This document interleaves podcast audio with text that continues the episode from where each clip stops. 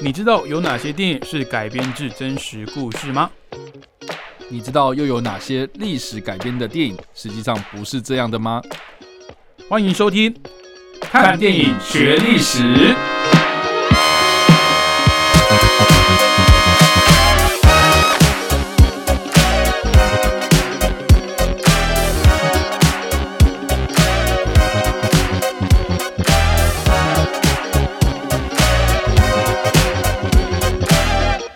Hello，各位听众朋友，大家好，欢迎收听《看电影学历史》，我是主持人伟杰。我是主持人叉叉 Y。好，那今天要介绍的人物呢，我相信大家或多或少有听过他的名字，但是可能不知道他是何许人物哦。就是一八八五年二月二十四号出生的切斯特威廉尼米兹哦。相信大家如果最近在看这个政论节目哦，就大家有讨论到一些呃，可能呃中共啊跟台湾之间的一些呃军事上的冲突，还有提到呃美国的一些呃太平洋的协防的部队等等哦，会提到一艘非常著名的航空母舰，叫做尼米兹号哦。这个尼米兹呢的这个命名呢，就是来自这一位美国的真实存在的海军将领哦，这个。切斯特威廉尼米兹，那其实尼米兹这个名字呢，在我们节目其实不是第一次出现哦，在去年算是呃，也是我们节目常介绍到的一个非常著名的战役，呃，就是中途岛吗？中呃，应该应该说珍珠港，珍珠港或珍珠岛。二战的这个嗯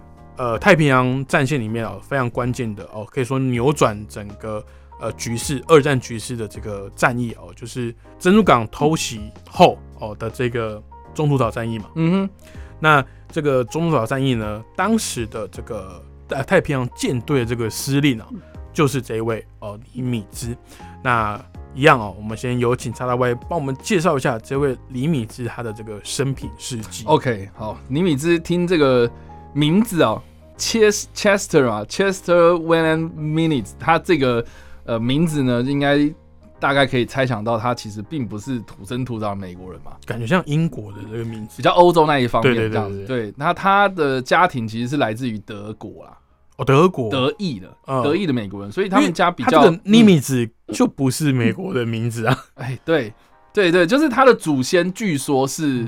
在那个呃波罗的海那一带，说昂格鲁。萨克逊人之类的这样子，就是呃，跟这个德国啊或者什么条顿骑士团啊什么的这种，就是类似这样子一个祖先这样子哦。是对，然后呢，他是来自于欧洲的这样子嘛。那据说呢，他进入到军校的一个最大的契机，就是他在年幼的时候呢，嗯，因为他们家啊是开那种有点像是那种小旅馆吧，啊，就是就是给那种旅人投宿的那种家庭式的那种，像有点像 B N B 那种感觉，嗯哼，哦。就是说，他们家有一次就是来了两个西点军校的军校生哦，对，然后就跟他哎，哎，他们家有小孩嘛，就是聊天嘛，聊聊聊，聊到就是说，哎，我也想要当军人这样。就是尼米兹他小时候的时候，就跟这个两个军人聊天完之后说，哎，我想要，我也想要报考西点军校，算是种下了他从军的这个 种子，就对，对对对。但是呢，这两个军校生呢，就跟他讲说，哎，可是今年的那个军西点军校的名额好像已经额满了。所以，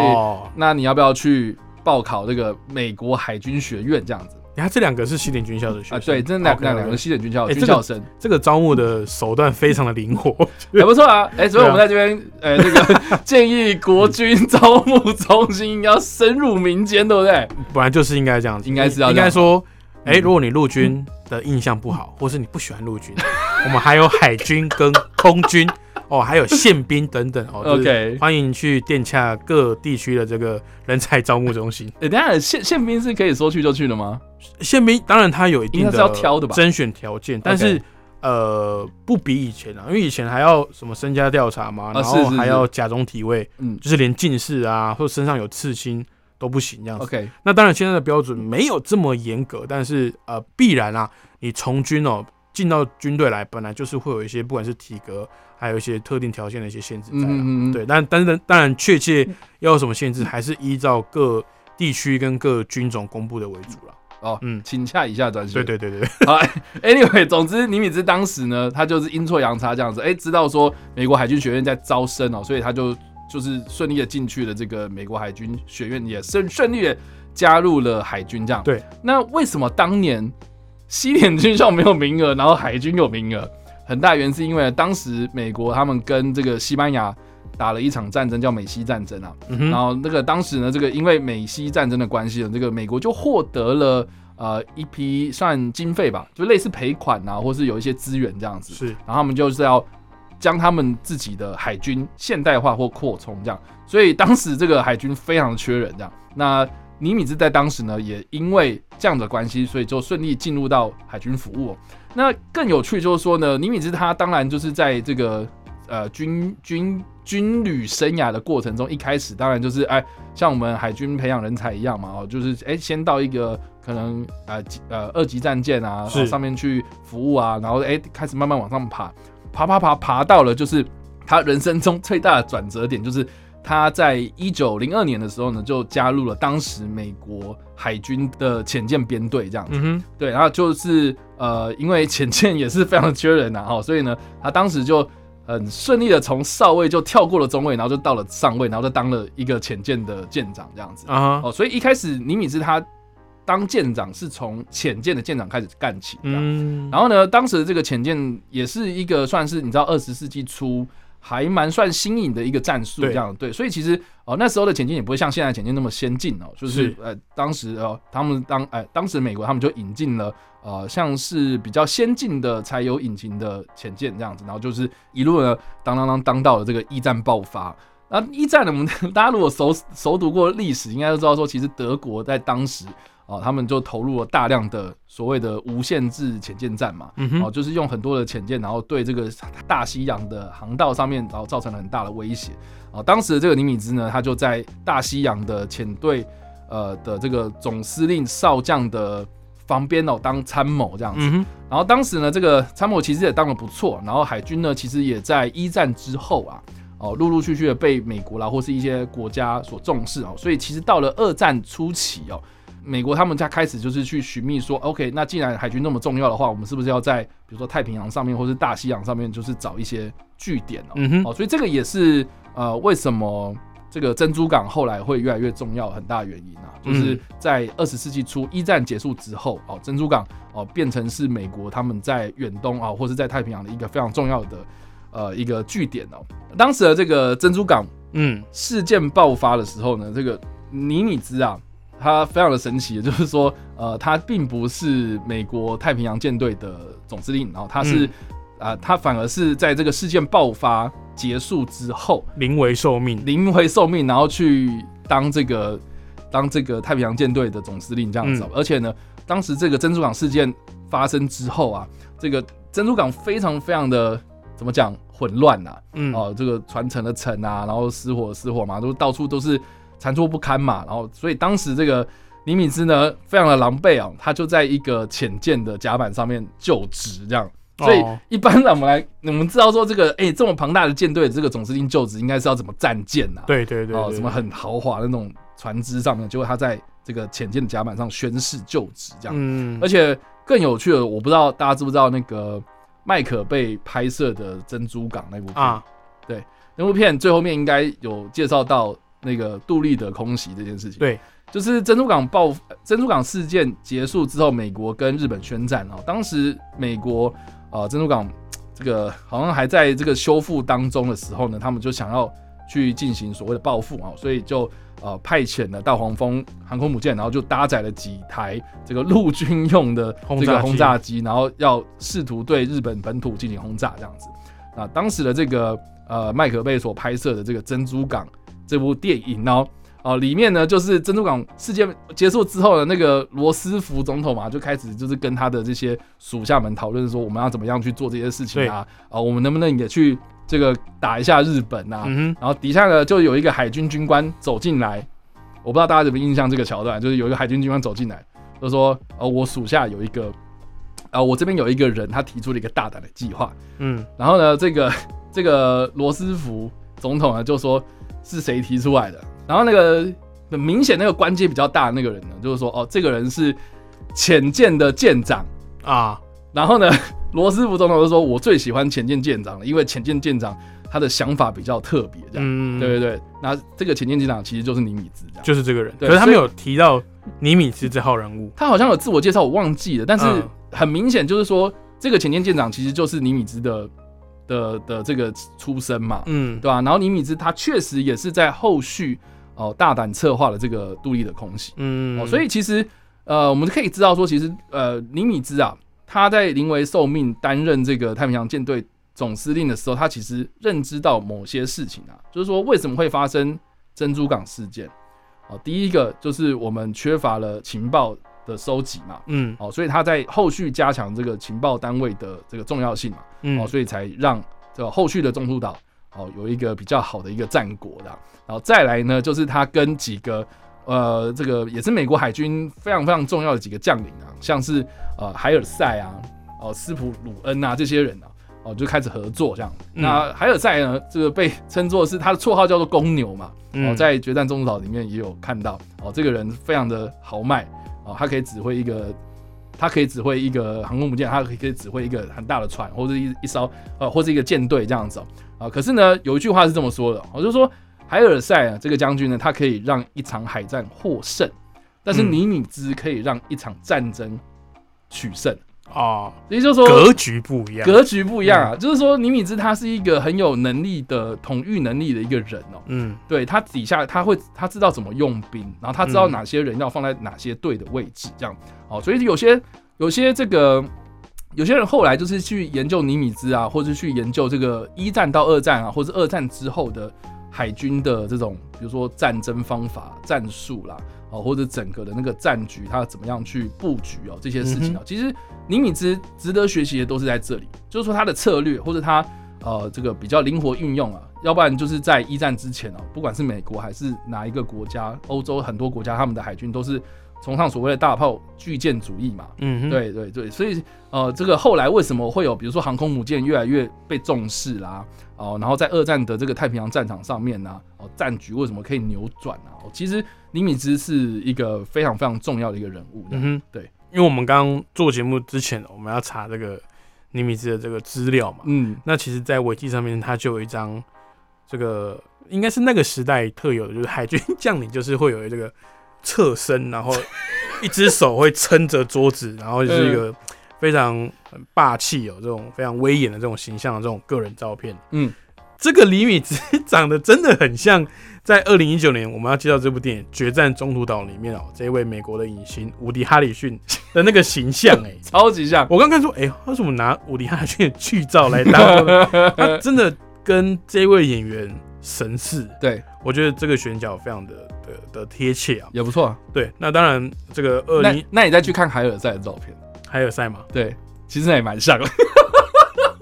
哎、这这些人真的是 对啊，我真的觉得那部片的选角真的还真的还不错，还不错，还不对，错。真的还不错。这个海尔赛就是由明天过后这个超级爸爸、嗯这个丹尼斯·奎特所饰演、是。的，哦，他当时这个很强硬的这个脾气，有其实也在这部电影里面有有有透露一点点啊、嗯嗯嗯，那其实，在二零一九年上映这部《决战中途岛》，我是去呃电影院看的，嗯那时候是看这个四 DX 的。哦，非哦常过瘾。天呐哦，他那个时候最后在做这个俯冲轰炸机的时候，那一段真的是，我觉得你要你要从椅子上摔下来吗我觉得我觉得好好爽，就是我觉得四 DX 是继三 D 之后一个蛮创新的观影的体验啊，这边嗯。也提供给各位喜欢看电影的这个听众朋友来参考一下，就是四 DX 大家可能我相信很多人都还没看过。OK，哦，就是它就是什么叫四 D，三 D 是影像变成立体的嘛，对，那四 D 就是它有一个体感的感觉。是。哦，就是这个椅子呢会跟着动，那现场也会有这种云雾啊，或是这种光影的一些比较强的这种特效。甚至还有气味啊。啊、对，还有那种硝烟呃烟硝的味道。嗯，好、那甚至是有在打斗的时候，或是子弹这个枪林弹雨之中呢，这个椅子的背后会有气孔哦，跟一些类似那种机关会去喷气哦，或者是捶打捶你的背，捶打你的背部。我一开始看的时候，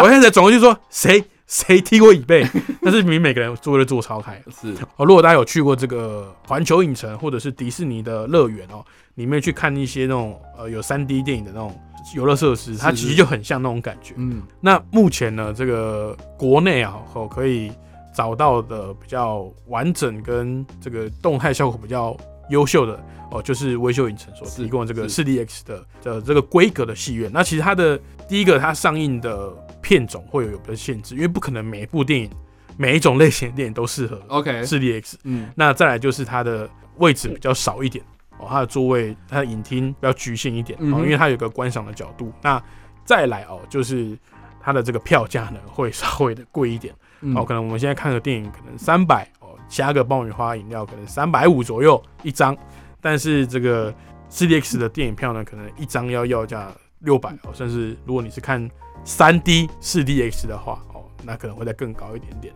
哦，所以我觉得像战争电影啊，或是科幻作品，像最近的《阿凡达：水之道》哦，或者是这种呃竞速类型的什么《玩命关头》啊，哦这种比较动感的电影呢，其实很适合去这种 4DX 的影厅的这种规格来去享受啦。好，这是题外话。那我当时看这一部《决战中途岛》的时候，去这种影厅看，其实这个临场感是很够的。OK，那再来，其实这部电影呢，我们在去年的节目中也有讨论到，就是它就是一个，就是一个非常规矩的历史改编的作品。呃哎是哦，那我们当然也也跟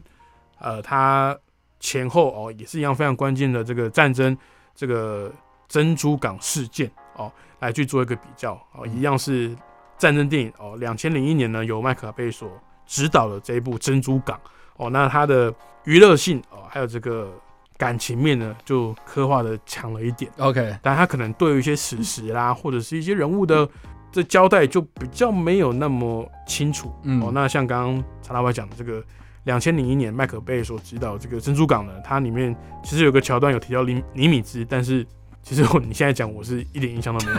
的，怎么会这样就是大家都觉得说哦？OK，因为我们的 focus 都在这个嗯战争里面的这个三角恋情 OK 有没有？就是这个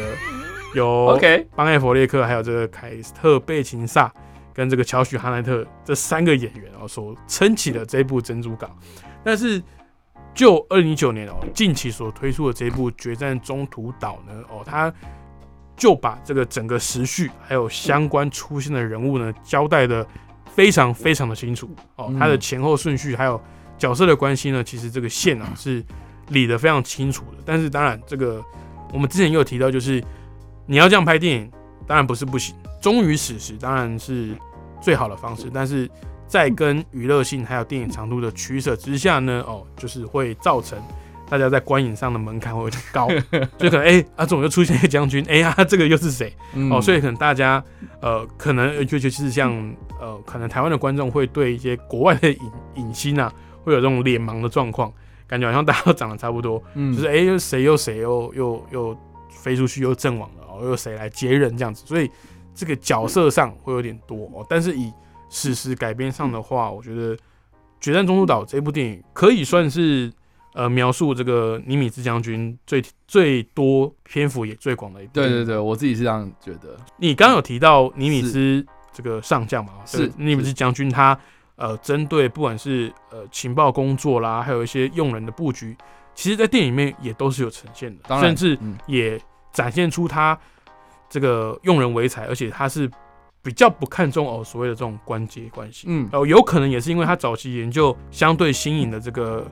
潜舰这种中武器设备，所以他的嗯观念哦也比较创新，也比较奇特一点。嗯嗯哦，所以它呃包含在跟下属的互动啊，还有在一些战略上的布局啊，其实我们说在乱世造英雄，对，所以这种时候呢，我们就要需要一个哦可以稳定住这种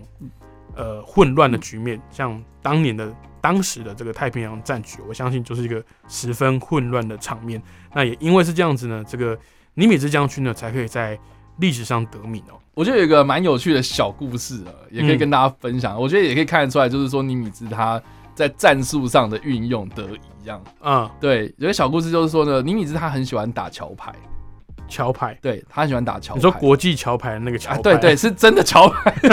他喜欢打桥牌。对，啊，尼米兹他曾经有非常的自豪讲过说，我就是因为用桥牌的方式，然后追到我老婆这样。啊，对他他在讲什么？就是说这个尼米兹啊，他有一次呢，就是跟他的朋友去拜访一个朋友的家这样子。啊，这个朋友叫做呃，就是姓费里曼啊。那这个费里曼的老主人就是这个他这个未来老婆的爸爸哦，非常非常的爱玩桥牌这样子哦。所以诶，他知道说尼米兹很爱玩桥牌，所以看玩牌的过程啊，就开始诶，就是诶跟他聊天啊，然后什么的，就是用桥牌的方式，然后接近了他的家人这样。嗯，然后呢，在打桥牌的过程中，他就看到了说，诶，他们家有一个小女儿，很可爱，很漂亮。然后当年呃，当时呢，当下他就动心了这样子。啊，所以他就说我未来就是想要跟这个女生接近啊，然后认识啊这样子。然后当时的这个呃小女生呢叫做凯瑟琳哦，啊只有十九岁这样子哦。啊，对，然后总之啊，当然这一场局后来就哎大家就回家了这样，然后就呃有一天哦，就是那个尼米兹呢他又去这个家拜访这样子哦，然后你知道的目的就非常明显这样。但是呢，这个呃原本他就借故说他要先找这个凯瑟琳的姐姐。是，对，就是呃，我要找这个这个这个这个姐姐就对了，然后结果这个姐姐不在家，哦，所以呢，理当呢这个姐姐的妹妹就出来接待尼米兹这样，嗯结果呢，他们两个就喝茶聊天，然后哎又开始活络了这样，所以那个女生对他的印象又不错这样，然后就有一点哎这个好像还不错啊，好像聊的还不错，然后这个是很棒的一个人哦，嗯，然后结果之后呢，尼米兹就非常喜欢去他家打牌，非常喜欢去他家打打牌，而且呢，而且呢，如果卡萨琳没有来这个牌局的话，他就不打，他就不打，嗯。所以呢，他就是在打桥牌的过程中，开始就是赢得了这个凯撒琳的欢心哦，然后啊，甚至是一开始他们交往的时候还不敢跟他们家的人讲。就嗯不敢跟他姐姐讲，不敢跟他爸爸讲，不敢跟他妈妈讲，什么人都不敢讲。哦，直到有一天，就是他又去他们家做客，然后就宴会的场合当中哦，就是有人就是逼他这个老婆喝酒这样子，嗯对，然后呢，他就出来帮这个女生挡酒，啊，就说，你知道，我们我们我们其实已经开始交往了哦，所以你要喝酒的话，先找我喝这样，哦，所以他们两个人才正式的公开，然后后来就结婚了这样。所以，哎、这个是尼米兹的小故事。就是所以，所以这这个嗯故事告诉我们，就是要攻击敌人，要先攻，要先照顾他旁边的东西。这样，所以 我这个结论是不是做的很烂？从从从这个小地方也可以感觉到，嗯就是李米兹他在整个规划跟布局上面呢，其实有一定的心思啊。是的因，为你说你这个、这个桥牌要打得好，其实你这个思绪要很清楚，哎，是，所以你除了你的牌技要好之外呢，诶，你要怎么让？因为如果你打桥牌，但是你一直赢的话，嗯我相信你也逃不了你这个未来的老婆欢心啊。啊，对啊我，相信你要打得很有技巧，你才能让就是呃你的这个女朋友或是未来的老婆呢，在这个游戏里面能够获得一定的成就感。因为我是没打过桥牌啦，嗯。但但我是想说，是不是跟打麻将差不多？其实哎，要对家对你说打麻将，因为嗯。过年的时候，哎、你们家有打麻将我们家没打，哦，我我我是看着我女朋友打，而、我自己是 会，我会会打？我会玩，但是嗯。我不厉害。OK 就是你说呃，你说要哦要碰要对要规则我都懂，OK，但是你说要把它玩的很厉害，我没办法。甚至说我可能自己摸了一手烂牌，要怎么运用哦防御，不要让你的下家吃到你的好牌。OK，你要小心自己不要放枪，但是你要读懂这个这个台面上，比如说他打了什么牌，你可以透过他打出来的牌，嗯跟别人打出来的牌，他有没有要吃，有没有要碰，去知道他可能胡什么牌，嗯，然后借由这样来去防守。我觉得这个对我来讲很抽象，因为毕竟我就只是懂规则而已，我还没有玩到炉火纯青呐、那我相信呃，大家在过年时间一定是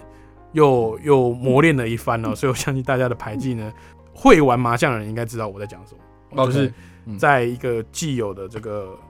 对垒的这种既有规则的那种对垒游戏里面呢，你要怎么在既有的资源下去去去赢得你的对手？其实这也是战争思维里面一个很关键的的取胜的一个要素因为我觉得像尼米兹这种将领哦，就是美国历史上也就也就这么几个。就像你刚刚讲的，哎、你很厉害的将军可以在海战里面取取得胜利哦，但是你要在整个战争里面成为胜利的那一方呢，哦，不是只能靠一场或两场的战役而已哦，就要靠长期的经验累积，还有这个这个思绪非常清楚的去知道问题点在哪里，然后借由这个去解决问题，然后把适合的人哦，把正确的资源放在正确的位置上，那才有可能取得胜利哦。嗯，好，那这个尼米兹呢，当然，呃，我们刚刚开头提到这个尼米兹号嘛，那其实也就是在他这个一九六六年去世之后呢，哦，所最新被建造出来的一艘核子动力的航空母舰，那也就是我们现在所知道的，呃，尼米兹级航空母舰哦，就是以它来命名的。那也是这个美国海军的历史上的一个非常重要的将领啊。好，那今天所介绍的这个历史人物呢，就是一八八五年二月二十四号出生的切斯特威廉尼米兹。好，那推荐的电影呢有二零一九年的《决战中途岛》。